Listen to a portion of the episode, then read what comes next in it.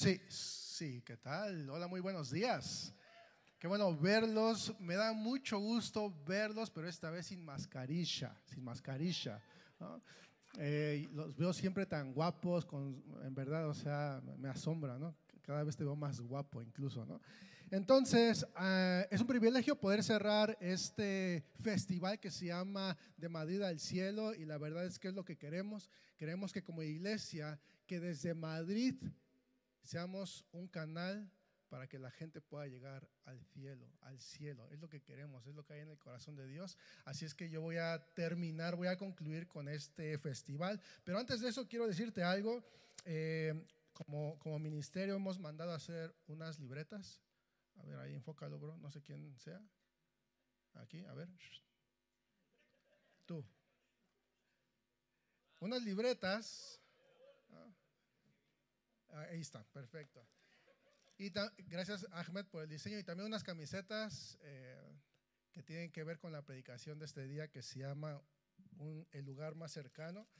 Esta camiseta tiene un costo de 15 euros y lo mismo la libreta. ¿Por qué? Porque queremos que todo lo que se esté juntando vaya para Líbano, ¿vale? Ya hemos juntado ofrendas para Turquía, hemos levantado ofrendas para Camboya, pero también queremos enviar eh, al equipo de Preciosa Sangre a Líbano y creo que van a necesitar una buena ofrenda. Así es que tenemos 50 libretas y 20 camisetas y esperamos juntar mínimo mil euros esta tarde mínimo, ¿eh? O sea, mira, lo hemos hecho a propósito. La camiseta y las libretas cuestan 15 euros, pero no tenemos cambio. ¿no? Entonces yo creo que esperar recibir solamente billetes de 20 o de 50 y también estar ahí un visum. Así es que por favor, no queremos llevarnos las libretas a casa, queremos que te las lleves. Y bueno, eh, también eh, ven, espero que te lleves una y las vendas por allá en, muchos... Eh, espero, ¿Es última despedida o cuántas más? ¿no? Porque Llevamos como un mes de pura despedida, fiesta, fiesta. Digo, ya ven, por favor, ¿no? Así es que, eh, ¿por qué no oramos?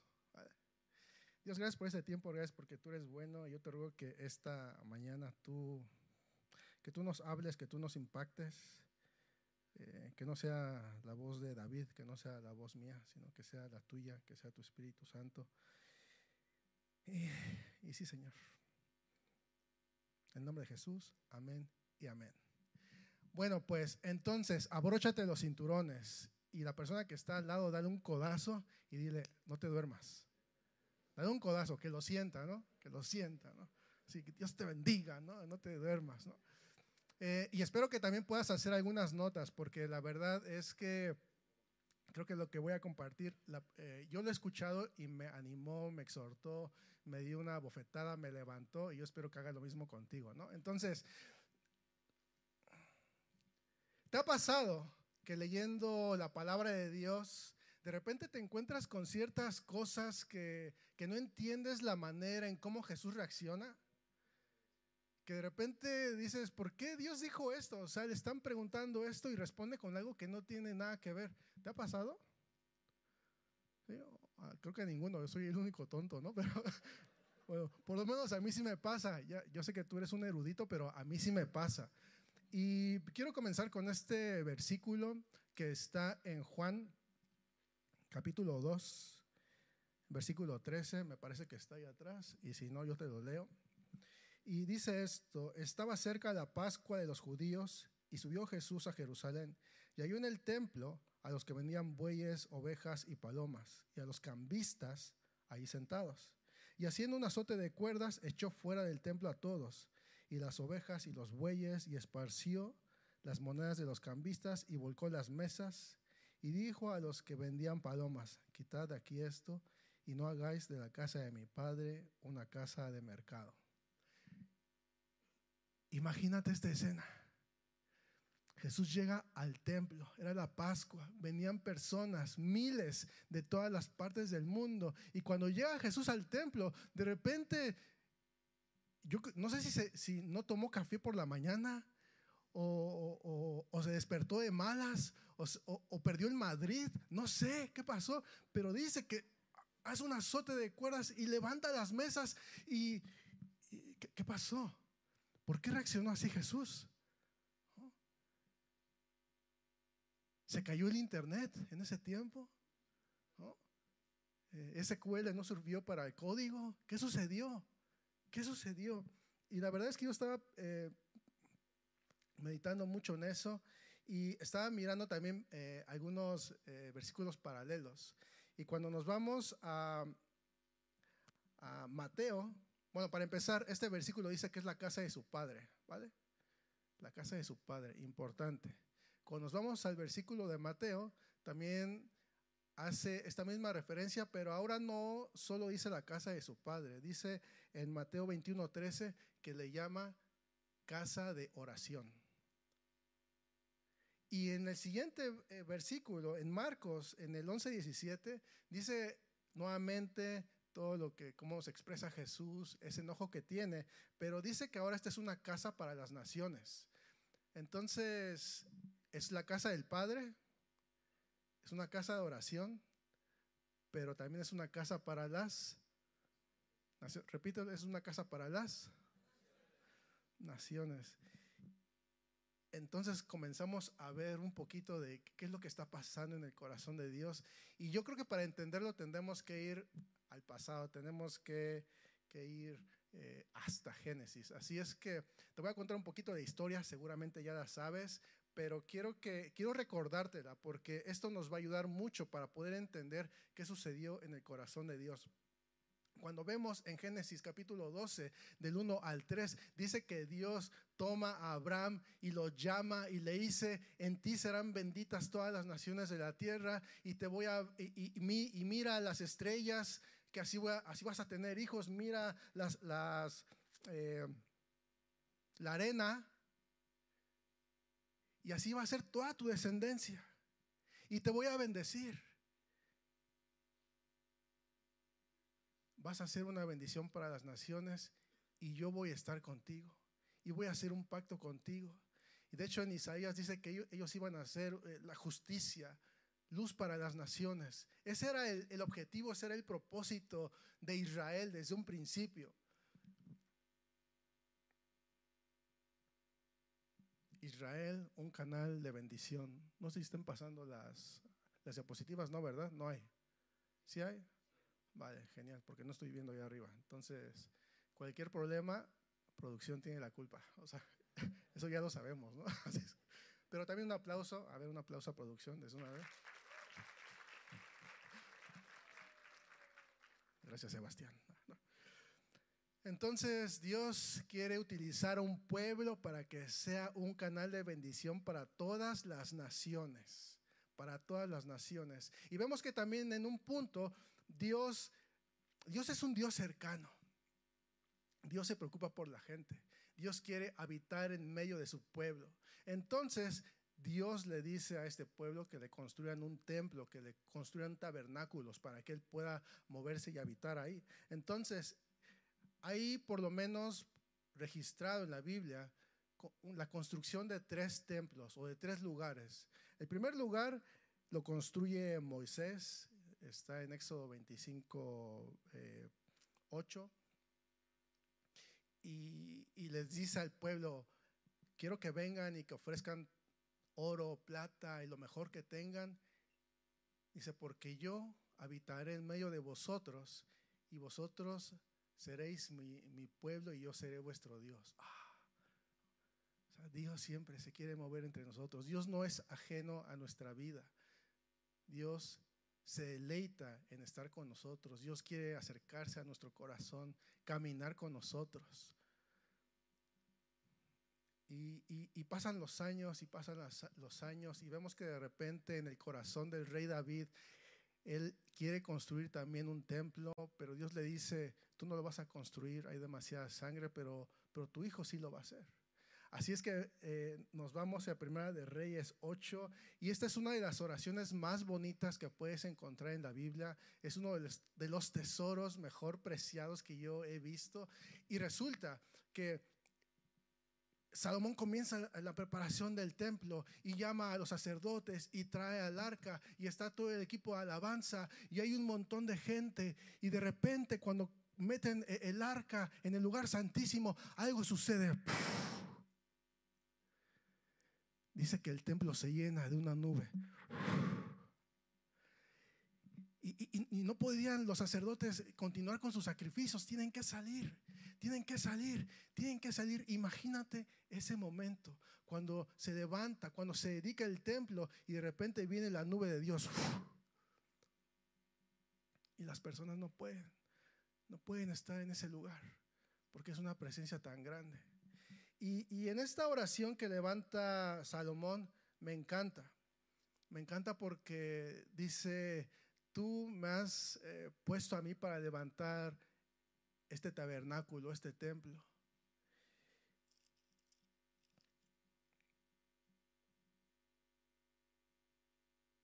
Dice, y te pido que estén tus ojos abiertos de noche y de día sobre esta casa, sobre este lugar el cual tú has dicho, mi nombre estará ahí. Y que oigas la oración de tu siervo cuando venga a este lugar y también la de tu pueblo Israel, porque oirás desde tu morada en los cielos, escucharás y perdonarás. Y de repente comienzan eh, este tipo de oraciones y le dice, y Dios, si nosotros hemos, si nosotros hemos pecado contra ti, te ruego que por favor tú escuches nuestra oración y que nos mires y que nos perdones.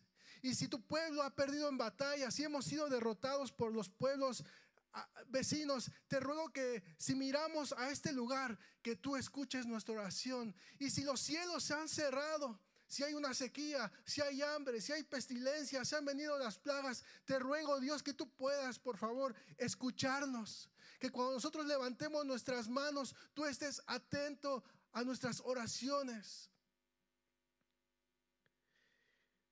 o sea, es una oración increíble.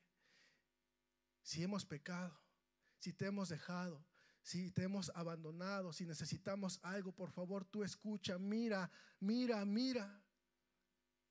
Y dentro de esas oraciones que va Salomón levantando, hay una muy especial y está en el versículo 40 y 41. Mira lo que dice.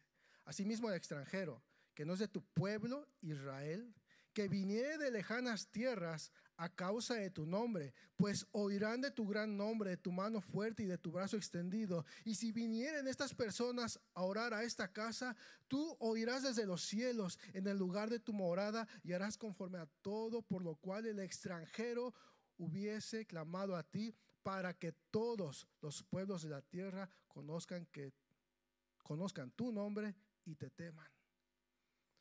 ¿Sabes quiénes son los extranjeros? Mira hacia la izquierda, mira hacia la derecha, mira atrás de ti, mira enfrente de ti. Guapos, ¿no? Eso sí, extranjeros, pero guapos. Dios había seleccionado, había estado con su pueblo Israel, pero aquí sucede algo diferente. Dice que si el extranjero viene y escucha de tu gran nombre, porque van a oír de, todo lo que has hecho. Y si este extranjero también viene y levanta su oración y levanta sus ojos, te ruego Dios que tú lo escuches. Esto es increíble.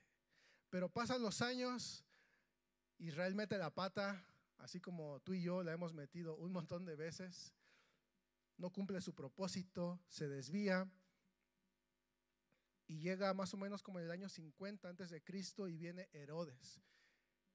Y Herodes comienza a levantar un templo también grande, un templo enorme, era una maravilla este templo. Dice eh, la, arqueología y los datos que, que habían aproximadamente 250 mil personas en este lugar. Imagínate.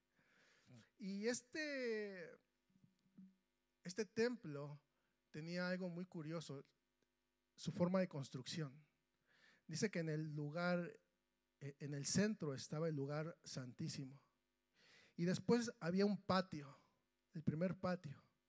El primer patio era única y exclusivamente para los sacerdotes y para los levitas, para los maestros de la ley. El siguiente patio era para los hombres. Había otro patio exterior y era exclusivamente para las mujeres. Pero después venía otro patio, que es el patio de los gentiles. ¿Y sabes qué me llama la atención? Los gentiles no podían cruzar cruzarse al patio de los hombres o a los sacerdotes o al de las mujeres. De hecho, había una, una inscripción en la puerta que si tú cruzabas era una pena de muerte. Entonces, el patio de los gentiles era el lugar más cercano a la presencia de Dios a la que un gentil se podía acercar para adorar y conocer a Dios. Era lo más cercano. Él había escuchado de Dios, de las maravillas que había hecho, pero si él quería acercarse, había un muro que, lo separaba y, tenía que esforzarse. Si él quería venir a encontrarse con Dios, si él quería venir a adorar, si él quería venir a mostrar sus, sus sacrificios, no podía acercarse, tenía que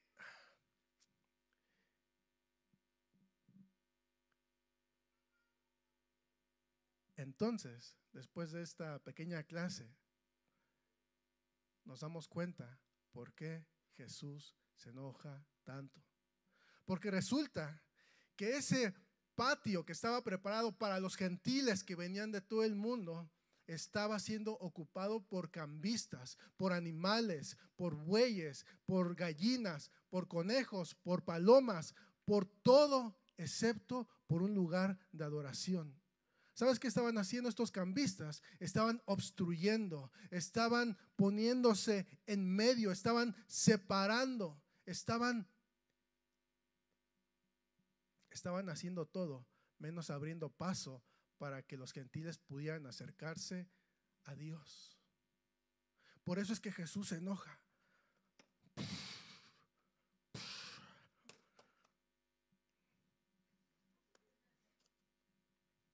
Por eso es que, por eso es que arde tanto esto en el corazón de Jesús. Porque esta gente estaba obstruyendo el camino para la adoración de un gentil. ¿Tiene sentido? ¿Sería importante eso para tu vida y para mi vida? Dices, pues no. No, no, no, no, sé, no sé, o sea, qué, bueno, gracias por la historia de, los templos, pero ¿qué tiene que ver con mi vida? Ahí te va. Ahora sí vamos a hacer un azote de cuerdas. Trémelas, chisco. ¿Sabes por qué esto es importante para ti y para mí? Porque este Dios que siempre ha querido ser cercano, que siempre se ha manifestado a la gente de mil y de muchas maneras, este Dios que ha escogido un pueblo y que a pesar de este pueblo que es siendo malo, Él quiere bendecir a las naciones, este mismo Dios en su estrategia, en su sabiduría, ha hecho algo diferente. Todas las naciones, al escuchar de la grandeza de Israel, venían hacia, el templo, de todas las naciones. Pero ese templo ya no existe. Ese templo ya no existe. Y aquí entra lo guay, que ahora ya no existe un templo, pero de acuerdo a lo que dice Primera de, de Corintios 3:16, dice que ahora nosotros somos el templo de Dios. Curioso. En Efesios 2:22 dice que ahora nosotros somos morada de Dios. Y en primera de Pedro dice que nosotros somos piedras vivas de este templo. ¿Y qué significará eso entonces? ¿Qué significará?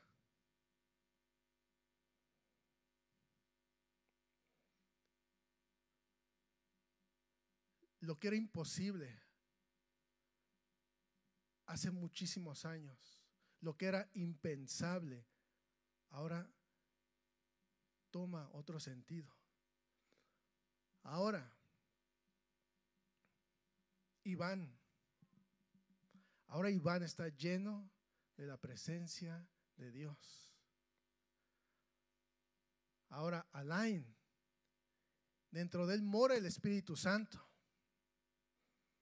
En Patricio, se puede manifestar el poder del Espíritu Santo.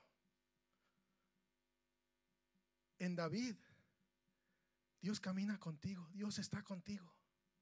Con Jepsi se manifiestan los dones de Dios. Con Raúl, con Martín, con Francisco, con Amelia, con Ben, con Chema. Ahora tú y yo, escúchalo bien, ahora tú y yo somos morada de Dios. Ahora tú y yo somos el templo de Dios. Ahora tú y yo, escucha, tú y yo somos lo más cercano a lo que un gentil se puede acercar a la presencia de Dios.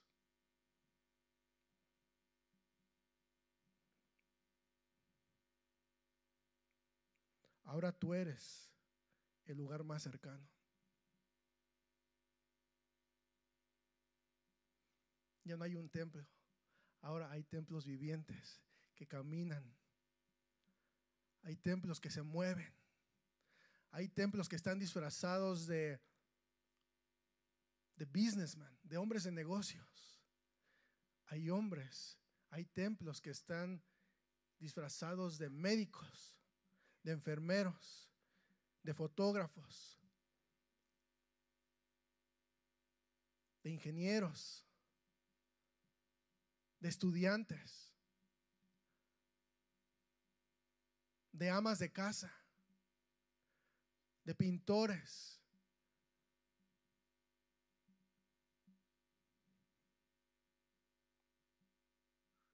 Tú y, yo, tú y yo somos lo más cercano a la que una persona puede estar de la presencia de Dios. Tú y yo somos lo más cercano. Te voy a contar unos testimonios. ¿Me puedes poner la foto de mi amigo?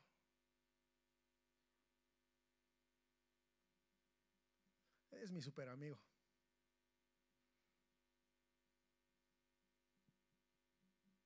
Te voy a contar la historia de él.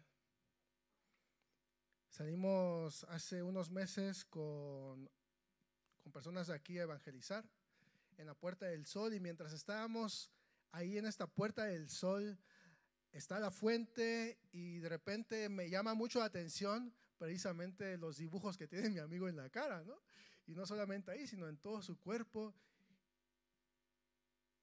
Y digo, vamos.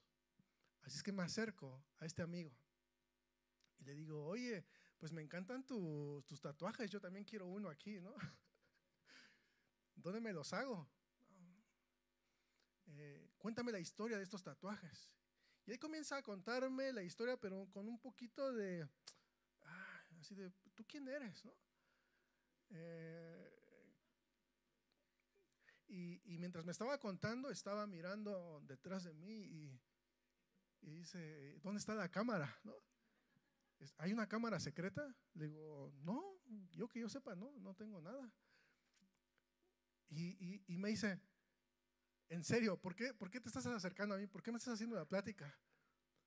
Dice, llevo aquí sentado dos horas y nadie se me ha acercado. ¿Tú por qué vienes y te acercas?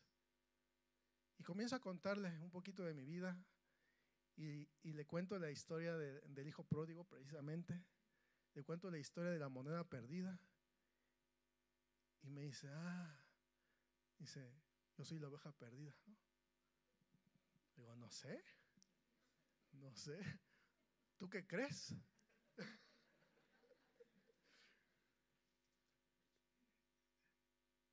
Y me dice, sí, yo soy.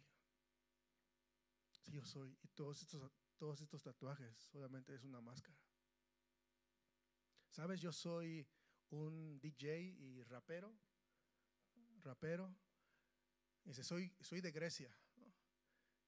Eh, miré su Instagram y tiene como 250 mil seguidores. Y hace videos por todos lados, por aquí, por ahí. Es conocido el tío, el tío este. ¿Sabes cómo se llama? Cristos. y Dios está siguiendo a Cristos. Y Dios lo está buscando. Pero te apuesto, te apuesto que muchos de los que estamos en esta sala jamás hubiera acercado a Cristo. Un 80% no se hubiera acercado a Él. Un 80%. ¿Y sabes por qué? Porque, porque los humanos somos así, porque los humanos juzgamos. Porque cuando ves una persona así dices, uy, este tipo me va a robar. este tío me va a secuestrar. Es muy malo. Y, si, me pregunta, y, si me pregunta esto y no sé responder, ¿sabes? Me acerqué con él, oramos por él, estaba súper abierto y dice, yo soy la oveja perdida. Y sabes, a partir de ahí estamos en Instagram, soy su pastor ahora. y, eh, y Cristo, estoy orando por ti. Gracias. Voy a pasar por Madrid a ver si nos vemos. Sí, eh, nos hacemos un tatuaje. Ok, ¿no? Yo le dije a él,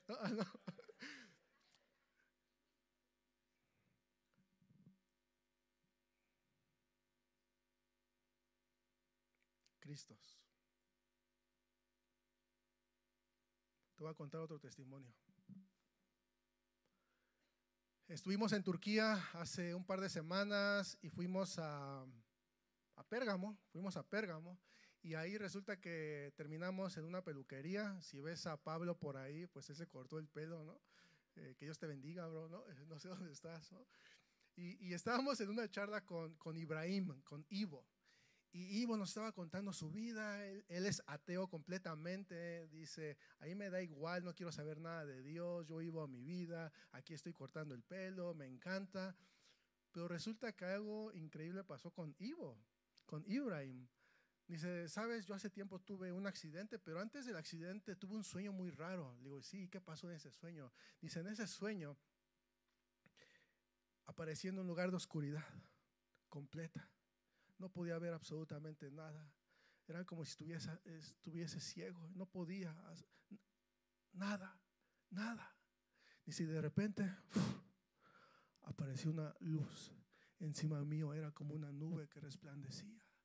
Dice, y yo, yo trataba de salir, trataba de alcanzar esa luz. Dice, pero no podía, no podía. Era imposible. Una vez más y brincaba y me alzaba y no podía y no podía. Dice, pero de repente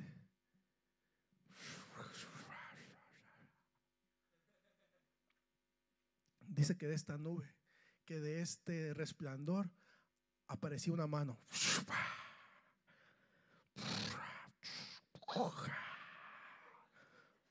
Así me lo dijo, ¿no? Pero, pero en árabe.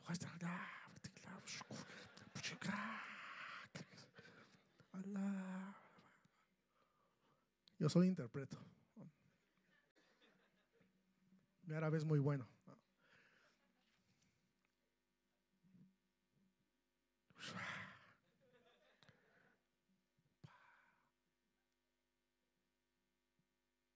Quién crees que es? Dice, no sé. Digo, es Jesús, bro.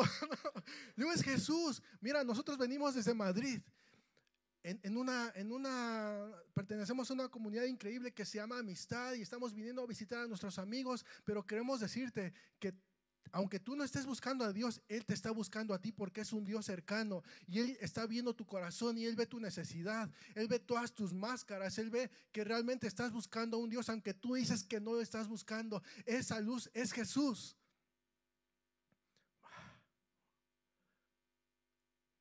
Brutal.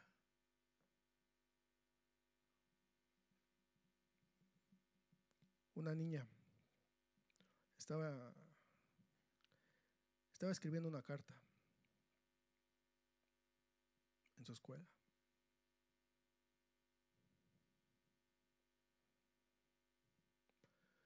Y de repente llegó una compañera y le dice, sabes, nunca te lo he dicho, pero yo soy cristiana. Y hoy, hoy me desperté. Hoy me desperté con, algo tan fuerte en mi corazón y quiero decirte que Dios te ama.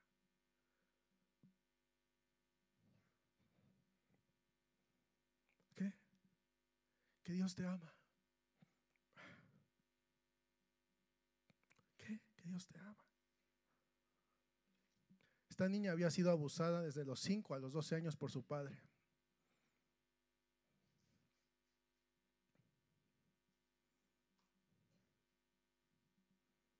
fueron a la iglesia. La invitó, su amiguita. Se convirtió. Sirve a Dios, ama a Dios con todo su corazón.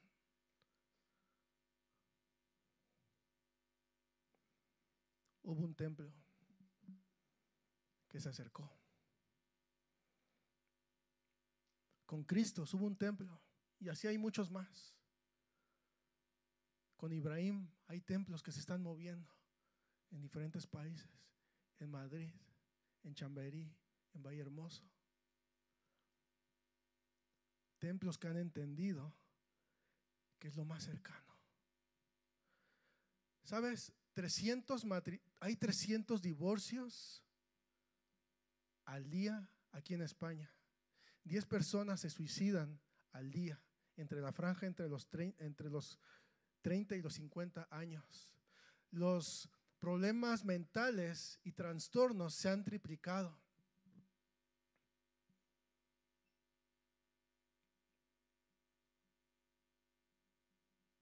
La gente está muriendo.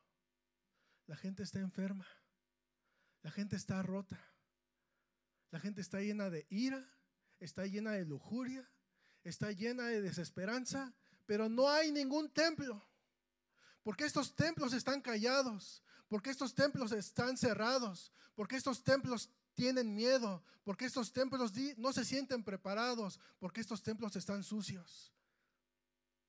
Mi pregunta es, ¿eres un templo o eres un cambista?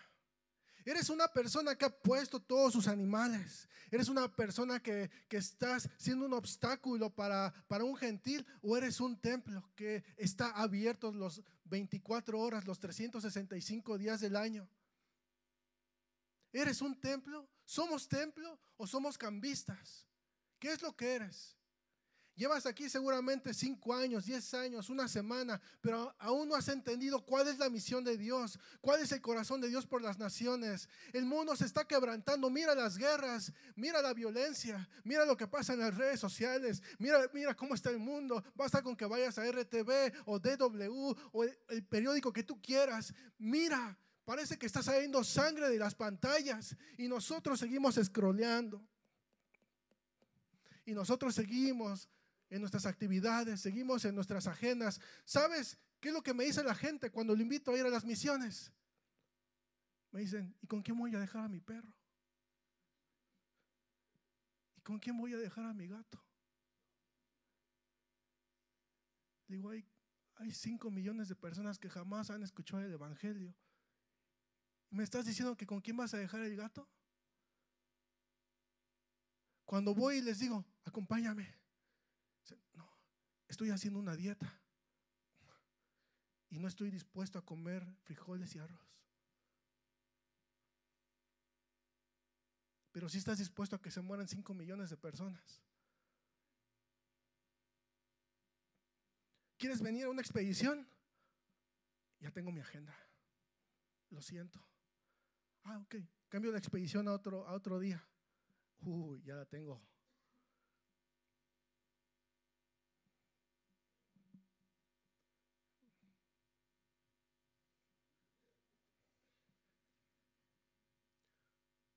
¿Sabes cuál es el, corazón del cambista? El corazón del cambista no ha entendido los negocios de su padre, solamente ha entendido su propio negocio. El cambista se, se ha dedicado. El cambista te puede vender un sacrificio, pero no está dispuesto a sacrificar su vida. No está dispuesto a dar su tiempo. Un cambista está lleno de temores. Pero Jesús nos dice, si tuvieras fe como un grano de mostaza, sería suficiente para cambiar este mundo. Un cambista ve sus intereses. Un templo ve los intereses del pueblo. Me quiero decirte algo, tú eres lo más cercano para tu colega en el trabajo. Tú eres lo más cercano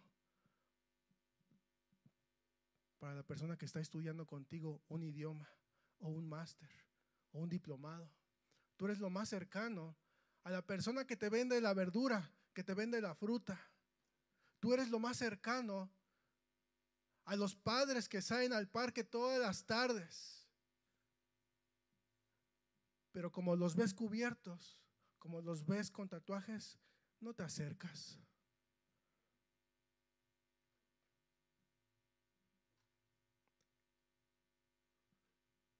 Pensamos que somos la, última Coca-Cola del mundo, pero no somos.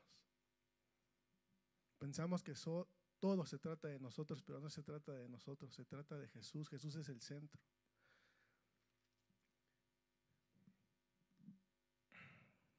Si puedes poner Lucas 7:19. Sucede algo muy fuerte.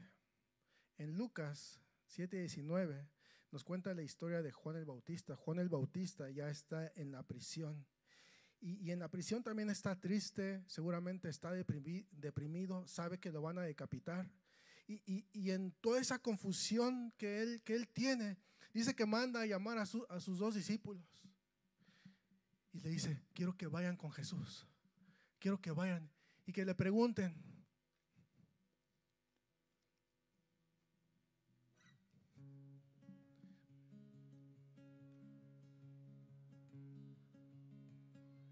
Jesús, eres tú. Eres tú el que habías de venir. ¿O tenemos que esperar otro? Y yo te hago, yo te hago la misma pregunta. ¿Eres tú el que había de venir? ¿O tendremos que esperar otra generación para que salve España? ¿Eres tú el que tenías que ser enviado a Awakening? ¿O tenemos que esperar otra generación? ¿Eres tú el que has venido desde Francia, desde México, desde Italia, el que vives en las matas, el que estás en... ¿Eres tú? ¿O tendremos que es- esperar otra generación?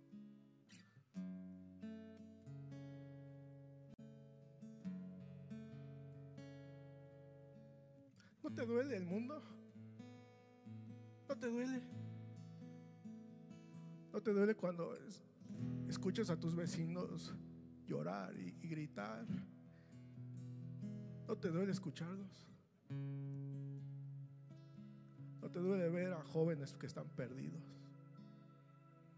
Que están a las 5 de la mañana ahí en el parque tirados porque no tienen otra cosa que hacer.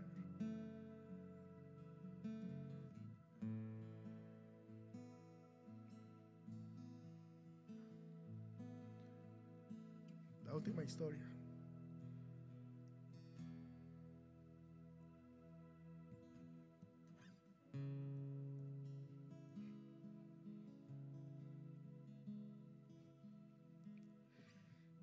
Había un leproso aislado en la sala. Unas cortinas cubrían. Nadie podía entrar. Por el otro lado estaba un joven de 19 años que estaba estudiando medicina. Y él sabía que si iba a ese lugar, probablemente iba a coger la lepra, porque la lepra se manifiesta 30 años después mínimo. Y llega y a este lugar y, dice, oye, ¿quién está detrás de estas cortinas? Dice, está, está Juan. Dice, pero no vayas, porque Juan está enojado. Y llega este joven, Juan, ¿qué? Dios te bendiga. Lárgate de aquí. La siguiente semana llega también. Juan, Dios te bendiga. Que te largues. No quiero saber nada de ti. Es que Juan llama a sus amigos. Dice, ¿por qué no oramos, Iker? ¿Por qué no ayunamos? ¿Te unes conmigo para ayunar? Sí. Juan, Dios te bendiga. Y dice, entra. Y va Juan con un poco de temor. ¿Qué está pasando? Dios me ama. Sí. Tú me amas. Sí. ¿Por qué no vienes y me das un abrazo entonces? Ese lugar apestaba, se le estaba cayendo la carne en pedazos. Está amargo ese hombre. Si Dios me ama y tú me amas, ¿por qué no vienes y me das un abrazo? El chico fue y lo abraza.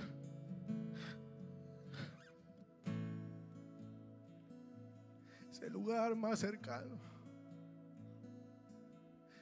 Tres semanas después murió Juan. Pero hubo un templo que se acercó. Un templo que dejó de estar pensando en sí mismo. Un templo que miró el corazón de Dios y dijo, ¿cuál es la misión?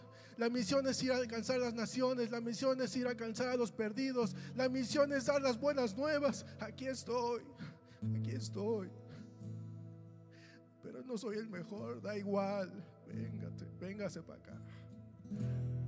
Es que soy mexicano, me da igual. Es que no sé tocar la guitarra, da igual.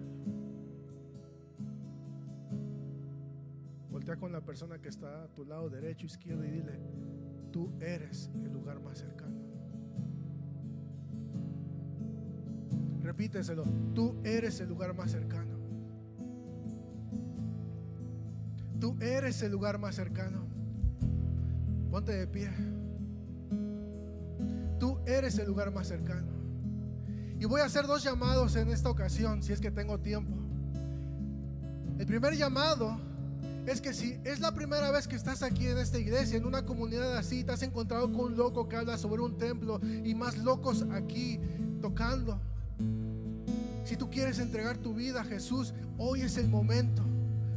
Porque Jesús ha puesto este tiempo para que tú escuches su palabra. Y si tú quieres encontrarte con Jesús y adorarlo, así como estos gentiles, quiero pedirte que pongas tu mano en tu corazón y que repitas, Jesús, perdóname. Hazme nueva criatura. Quiero conocerte, quiero adorarte.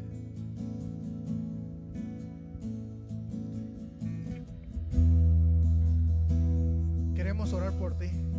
Y de mi lado derecho va a haber un equipo de personas que van a orar por ti. Es que baja. Si has hecho esta oración, yo te animo a que bajes y que te encuentres aquí con mis amigos que van a estar del lado derecho.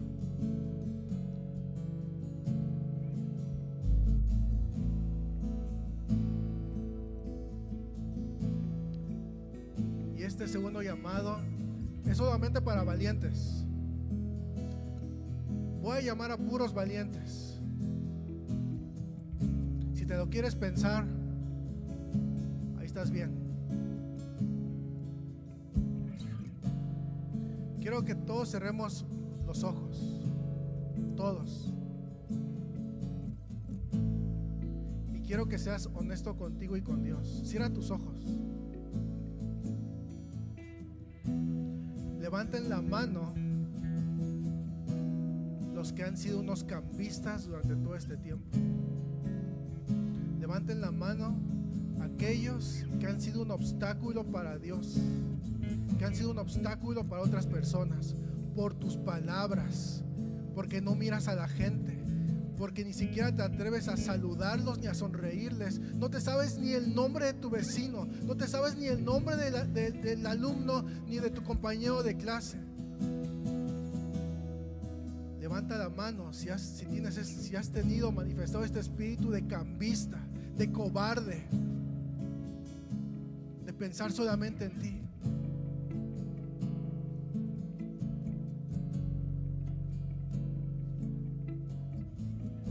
Quiero orar por ti. Dios. Señor, tú nos has puesto tu Espíritu Santo.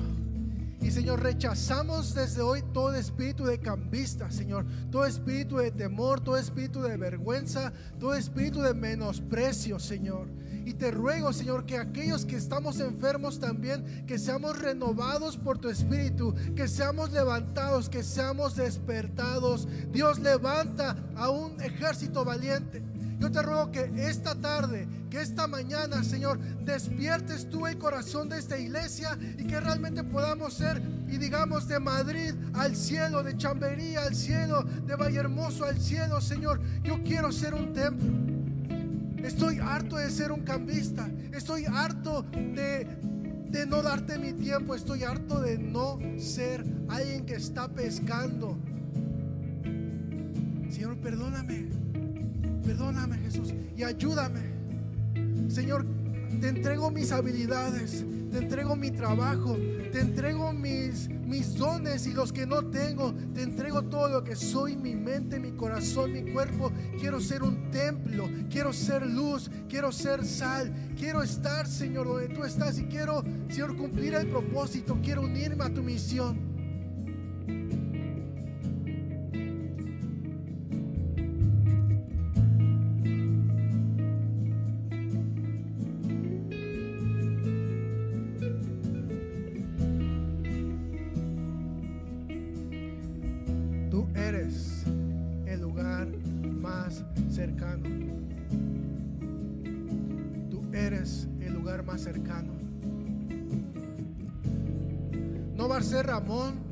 Ser Sebastián, no va a ser Jazz, no va a ser Chisco. Tú eres el lugar más cercano a, tu vecino. Tú eres el lugar más cercano ahí en ese hospital. Eres el lugar más cercano en esa oficina, en esa escuela, en esa universidad, en ese gimnasio, en las calles, en Mercadona. En el día, tú eres el lugar más cercano.